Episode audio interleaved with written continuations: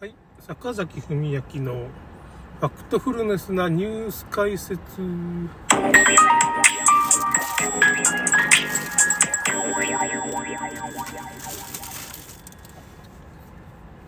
あのですね、紙の保険証なんですけど、まあ、廃止されるっていう風なこと言われてるんですけど、結局ですね、あの、マイナンバーカードの保険証を、まあ、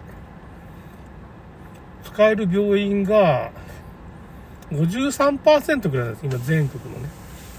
まだそのカードリーダーがちょっと普及してないっていうのがまずあるんで、まあ今の保険証まだ持続して使うってことになってるんですけど、2000年、25年まで使えるんですよ。有効期限があるんですよ。それで、2025年過ぎると、そういう紙の保険証が、まあ、マイナンバーカードのあの紙みたいになって、まあ、なんていうかな。保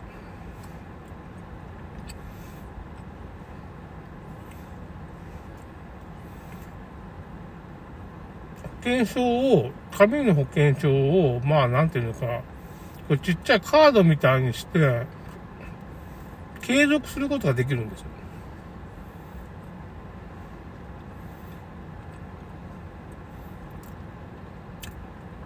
で、マイナンバーは、この紙に、ナンバーがあるじゃないですか。4桁、4桁、4桁、4桁ですかね。16桁ぐらいですかね。あれを持っとけばまあ、大丈夫なんですよ。カード番号さえあればね。うん。だからどっちもカードにして、まあ、カードがボロボロになったら困るって思っても、あの、なんていうかね、そういうナイロンコーティングみたいなできるやつがあるじゃないですか。あれでちょっと、コーティングしとけば、プラスチックでパタッと挟み込んでコーティングして、自分でカード作ればいいっていうかね。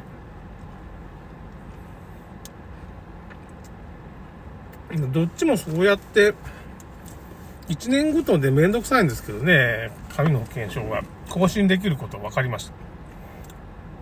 これリンク貼っときました。あのー、あの、貧困大国アメリカみたいな、堤美香さんっていう女性の方がそういうこと言ってましたね。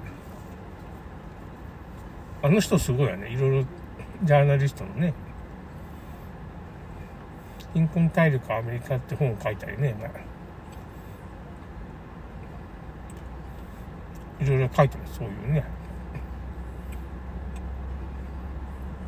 お中さんのこともね、結構言ってくれてます。スーパーシティ法案とかね、いろんなことを今ちょっとその辺突っ込んで考えてくれてるって。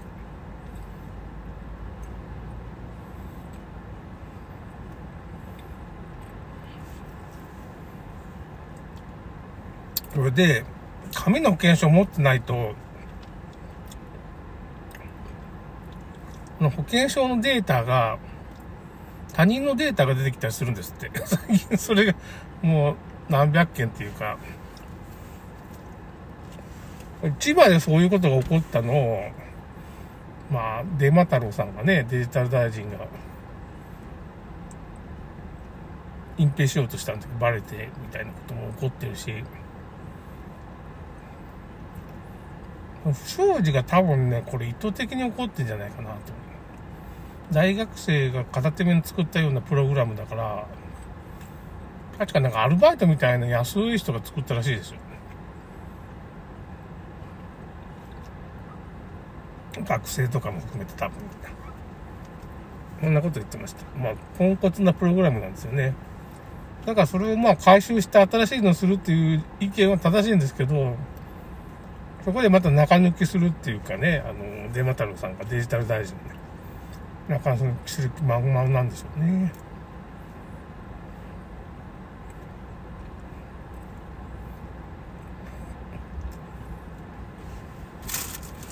だからまあ、紙の保険証は、まあ、とりあえず25年まで使えると。しかも25年過ぎても1年単位でこう、更新ができますよってことなんで、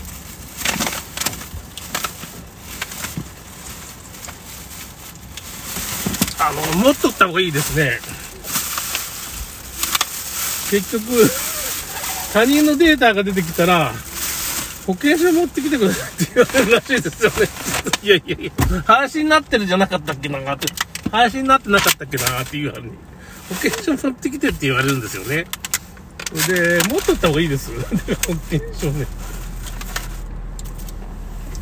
ワクチンパスポートもさ、今もう不要になってるから。もう粘って粘ったらね、大丈夫です。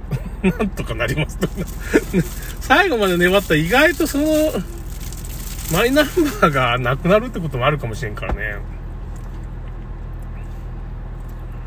みんなキー回しを先に更新したりするじゃないですか。まあ、はっきり言って、そのね、中国移民にデータ流用されるから、下手したら消されるんじゃないですかね。その、中国人と背乗りっていうか、その、入れ替えをさせようとしてるんじゃないですかね。なりすまし。中国人が日本に人になりすますことを、まあ、背乗りって言うんですけどね。福田萌さんが、まあ、自分の共産党の人の幹部の息子かなんかが日本人になりすまして日本に来てるんですよ。で、その人の会社に、もう、福田萌さんの会社に乗っ取られたんですよ。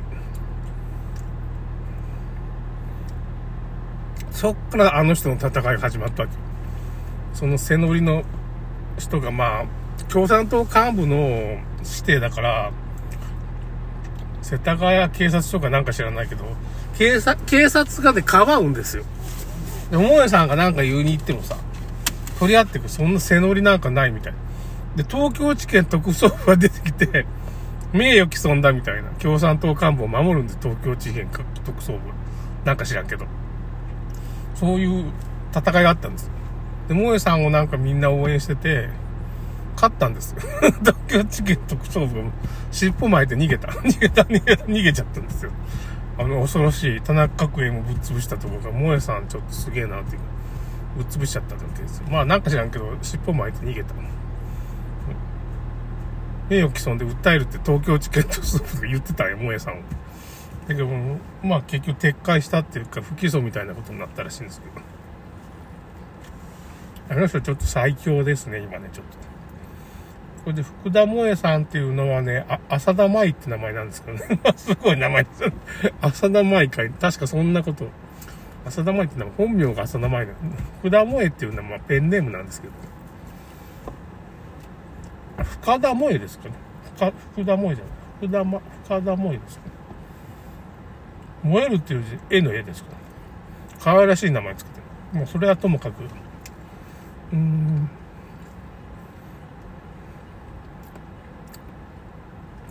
この分野、女性が強いですね。なんかじゃけどね。完全と立ち向かいますね。なんかその、堤美香さんもね、女性なんですけどね、なかなか、切れ長の目のなんていうか、京都人っぽいような、そんなんじゃないかもしれんけど。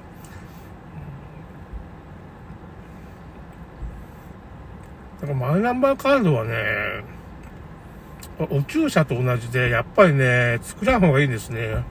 2万円はね、だから UQ モバイルで、岡山県だったら UQ モバイルで、山田電機で乗り換えたら、なんか、商品券くれるみたい、2万円で。何に使おうかなって今思ってるんですけど、任天堂のゲーム機買ってからのゼルダやろうかな。ゼルダがなんか面白いらしいんですけど、ゼルダのなんか、ゲームがね。なんかこう、フリーワールドっていうかね、そのワールドをこういろいろこう、巡ったりできるっていうか、自由にそういう、世界を巡ったりできるらしい。いろんなことができるらしい。で、岡田敏がすごい好きだから、買おうかな。任天堂スイッチってやつかね、買って、本体買わんというかね、本体3万ぐらいするかな？だから2万円プラス1万円ぐらいでなんかで作って、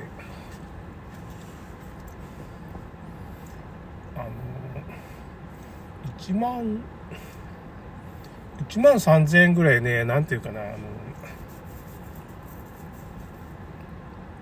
ケーブルテレビっていうかね、フレッツ光をケーブルテレビ光に乗り換えて1万3000円ぐらい返ってくるんですよね、お金が。